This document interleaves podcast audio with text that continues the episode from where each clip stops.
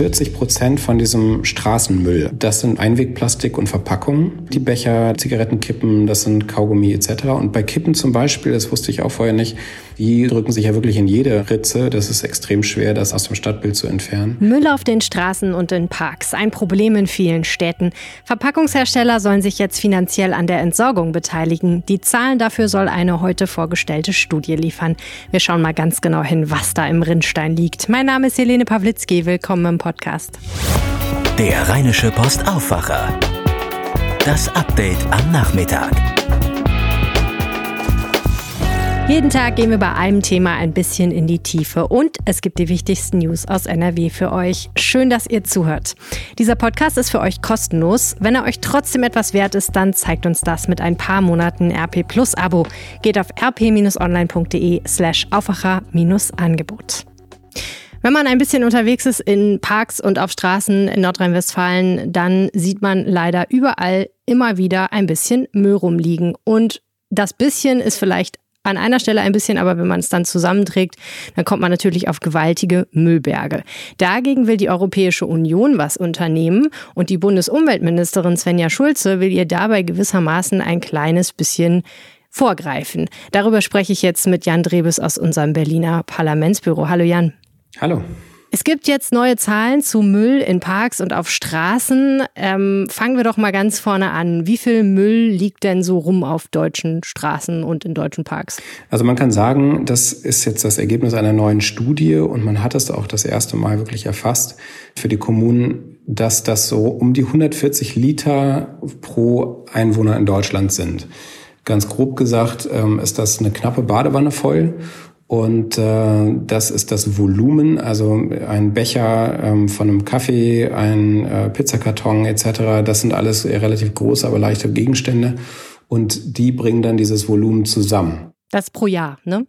Das ist pro Jahr, genau und äh, hochgerechnet von einzelnen Städten, die an dieser Studie teilgenommen haben. Das ist äh, sozusagen nicht flächendeckend er, ermittelt worden, sondern einzelne Städte, auch aus Nordrhein-Westfalen, in den unterschiedlichen Größenordnungen haben da mitgemacht. Ähm, Düsseldorf, Köln zum Beispiel, auch Duisburg war dabei und auch aus anderen Bundesländern und so hat man das zusammengerechnet. Verstehe. Also ist es niemand hingegangen, logischerweise, und hat sämtlichen Müll in Deutschland in einem Jahr gezählt und gewogen und gemessen, sondern einzelne Städte haben geguckt und dann wurde hochgerechnet, was ist das eigentlich aufs Jahr und pro Bürger gerechnet.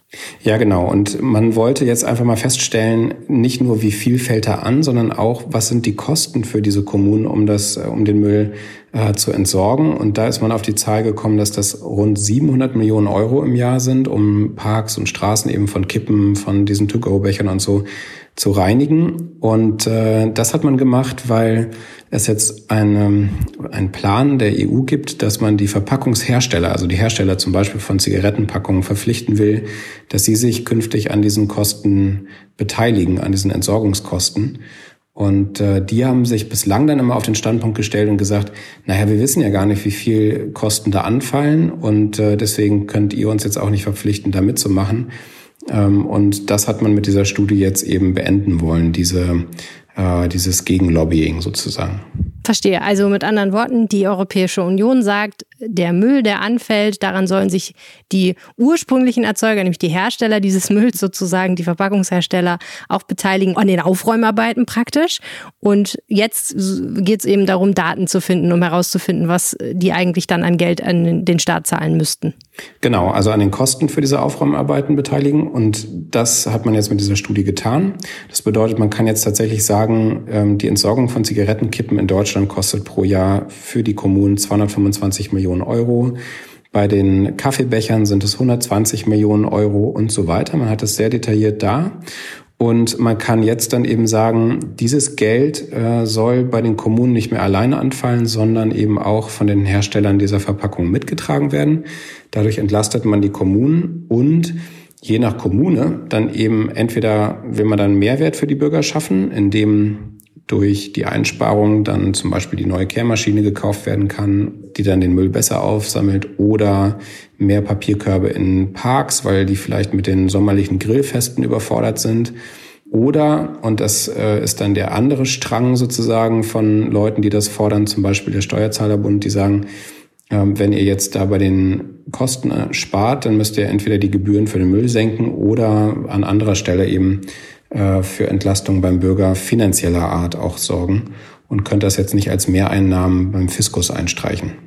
Ist denn bei dieser Studie auch ein bisschen was rausgekommen darüber, wie der Müll so zusammengesetzt ist und was das kostet, den so aufzusammeln? Also was ist denn der teuerste Müll und was ist der Müll, der am meisten anfällt in Deutschland? Ja, also man kann schon sagen, dass äh, 40 Prozent von diesem Straßenmüll, also alles, was im Gebüsch landet, was auf der Straße liegt oder in Parks, ähm, das sind 40 Prozent sind dieses äh, Einwegplastik und Verpackungen. Äh, also das sind die Becher, das ist, sind Zigarettenkippen, das sind Kaugummi etc. Und bei Kippen zum Beispiel, das wusste ich auch vorher nicht, ähm, es ist ein Riesenproblem mit den Filtern. Man denkt ja, die sind jetzt irgendwie aus einem bestimmten äh, recycelbaren Papier oder was auch immer hergestellt. Das ist aber zum Großteil auch Plastik, Kunststoff. Und ähm, die drücken sich ja wirklich in jede Ritze. Das ist extrem schwer, das alles sozusagen aus dem Stadtbild zu entfernen. Mhm. Ähm, verursacht hohe Kosten. Ähm, also 40 Prozent sind diese, dieses, ist dieser Einwegmüll. 50 Prozent sind ähm, dann aber von dem Volumen wohlgemerkt gerechnet äh, Grünabfälle, also das ist dann das Laub, ähm, das ist der Straßensplit und äh, Sand vom Winterdienst. Und Volumen, muss man sich jetzt mal vor Augen führen, ähm, ist dann natürlich was völlig anderes als das Gewicht. Ähm, ein Becher ist groß und leicht, ein Sandkorn ist klein und schwer, in der Masse jedenfalls dann sehr schwer und insofern muss man da aufpassen, mit was da gerechnet wird. Aber so setzt sich dieser Müll zusammen. Mhm. Es hört sich ja erstmal irgendwie ganz harmonisch an, dass die Umweltministerin auch zusammen mit dem Verband kommunaler Unternehmen daran geht und sagt, wir gucken uns jetzt mal an, dass wir wirklich Zahlen haben, die dann belastbar sind und äh, dann anschließend zahlen irgendwie wie die Verpackungshersteller das, was sie zahlen sollen. Mir schwant aber irgendwie, als ob es ganz so einfach dann doch nicht sein wird, oder? Wo denkst du denn, wird es da noch Konflikte geben? Nein, natürlich werden die Hersteller alles versuchen, dass sie sich da rauswinden können. Äh, und da kommt es jetzt natürlich dann auf die Union an, auf die Europäische Union, die will bis Jahresende einen ähm, Leitfaden herausgeben, der dann eben die äh, Nationalstaaten dazu bringen soll, dass sie dann dieses Recht umsetzen. Und weil ähm, genau das droht, weil ja solche Konflikte dann wirklich erst losgehen, wenn sozusagen dieser Leitfaden los davor liegt und dann die die Verbände und die Unternehmen, die Industrie dann dagegen vorgehen will, äh, will dem jetzt die Umweltministerin Schulze vorbeugen und will jetzt schon mal das Gespräch mit den Herstellern in Deutschland suchen, also auf nationaler Ebene, um dann ähm, solche Konfliktlinien sozusagen schon mal vorab zu entschärfen. Das ist ihre, ihre Wunschvorstellung, damit man vielleicht aber halt auch noch Einfluss darauf nehmen kann. Manchmal gibt es ja auch vernünftige oder ähm, sinnvolle Einwände aus der, aus der Industrie, die jetzt nicht nur darauf abzielen, Geld zu sparen, sondern die vielleicht auch gar nicht so sehr in dem, in der Wahrnehmung der Politik sind, äh, die dann gewisse rechtliche Einschränkungen oder so noch mit sich bringen würden. Und ähm, um das zu entschärfen, will man da jetzt an den Prozess schon vorab ran, bevor die EU vorlegt. Na gut, ähm, dann hoffen wir mal das Beste. Herzlichen Dank, Jan Drewes nach Berlin. Sehr gern. Schauen wir jetzt auf das, was sonst noch gerade wichtig ist. In Nordrhein-Westfalen bleibt es bei der Maskenpflicht im Schulunterricht. Das Oberverwaltungsgericht in Münster lehnte am Donnerstag einen Eilantrag von drei Schülern aus dem Kreis Euskirchen ab, die gegen die Vorschrift geklagt hatten. Die Verpflichtung, auch während des Unterrichts grundsätzlich eine Mund-Nase-Bedeckung zu tragen, sei verhältnismäßig und erforderlich, teilte das Gericht mit. Gesundheitsgefahren für die Schüler seien nicht feststellbar. Wegen der gestiegenen Zahl von Corona-Neuinfektionen hat das Auswärtige Amt eine Reisewarnung für Teile Kroatiens ausgesprochen. Die Reisewarnung gilt für die beiden südlichen Verwaltungsbezirke Šibenik-Knin und Split-Dalmatien. Zuvor hatte das Robert-Koch-Institut die Einstufung der Region als Risikogebiet veröffentlicht. Zur Begründung hieß es vom Auswärtigen Amt, in beiden Gegenden gebe es mehr als 50 Fälle pro 100.000 Einwohner auf sieben Tage. Jetzt müssen Urlaubsrückkehrer von dort sich auf Corona testen lassen und bis zum Ergebnis in Quarantäne bleiben. Innenminister Herbert Reul von der CDU hat sich vor dem Innenausschuss des Landtags zu dem Video eines umstrittenen Polizeieinsatzes in der Düsseldorfer Altstadt geäußert. Wie unsere Korrespondentin Kirsten Bialdiger berichtet, wertet die Polizei weitere Videos aus, um den Hergang zu verstehen. Es gibt nur schon mal eine Einschätzung des Landesamtes für Ausbildung, Fortbildung und Personalangelegenheiten der Polizei. Und ähm, das ist aber eine ganz generelle Einschätzung. Die haben gesagt, die Fixierung einer Person mit dem Knie oder dem Schienbein am Kopf sei erlaubt. Aber die Frage eben, ob tatsächlich nur auf dem Kopf gekniet wurde oder auch auf dem Hals, die ist noch nicht abschließend geklärt. Und das äh, sagte der Minister auch ganz klar. Sollte es auf dem Hals sein, dann würde es schwierig, äh, das äh, zu rechtfertigen. Also das widerspricht den ähm, Vorschriften dann schon. Reul gab außerdem bekannt, die Polizei habe den betroffenen 15-Jährigen bereits 15 Minuten, nachdem er aus dem Polizeigewahrsam in die Obhut seiner Eltern übergeben worden war, wieder in der Altstadt gesehen. Er habe sich zudem am Tag darauf bei einem Polizeieinsatz in Düsseldorf-Hassels den Beamten mit nacktem Oberkörper genähert und sie angesprochen.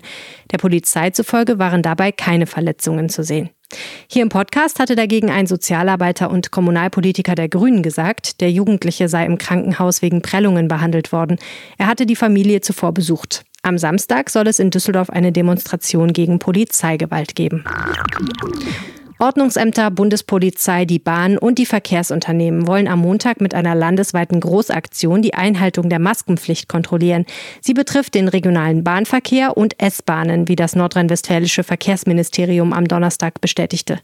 Demnach soll in Regionalzügen und S-Bahnen unter anderem vom Bahnpersonal nach Maskenverweigerern gesucht werden, die dann an acht großen Bahnhöfen Bundespolizei oder Ordnungsamt übergeben werden sollen. So kann dann das Bußgeld von 150 Euro, das seit dem 12. August gilt, auch erhoben werden.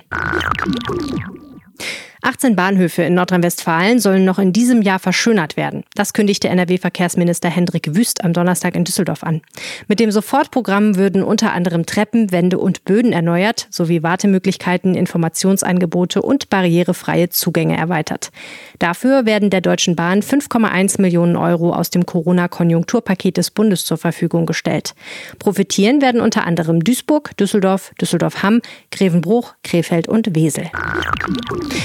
Nach einem massenhaften Andrang von Schülern hat ein Supermarkt in Mörs ein Zutrittsverbot für junge Leute erlassen. Am ersten Schultag hätten mehr als 100 Schüler gleichzeitig in den Markt gewollt und dabei auch Abstands- und Maskenpflicht missachtet, bestätigte die Edeka Handelsgesellschaft Rhein-Ruhr am Donnerstag. Seitdem ist zwischen 8 und 14 Uhr für Schüler der Zutritt zu dem Supermarkt tabu.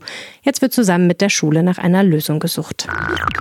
Ein Lottospieler aus Nordrhein-Westfalen hat fast 10 Millionen Euro gewonnen. Es sei der zweithöchste Gewinn in NRW in diesem Jahr beim Spiel 6 aus 49, teilte Westlotto am Donnerstag mit.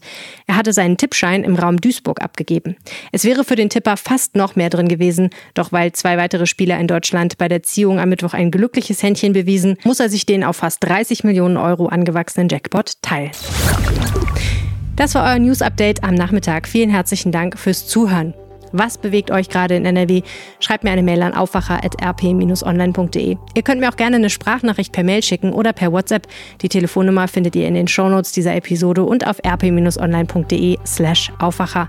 Ihr könnt mich auch auf Twitter erreichen, da heiße ich Helene Pawlitzki. Ich freue mich, wenn ihr morgen wieder dabei seid. Bis dann. Tschüss. Mehr bei uns im Netz rp-online.de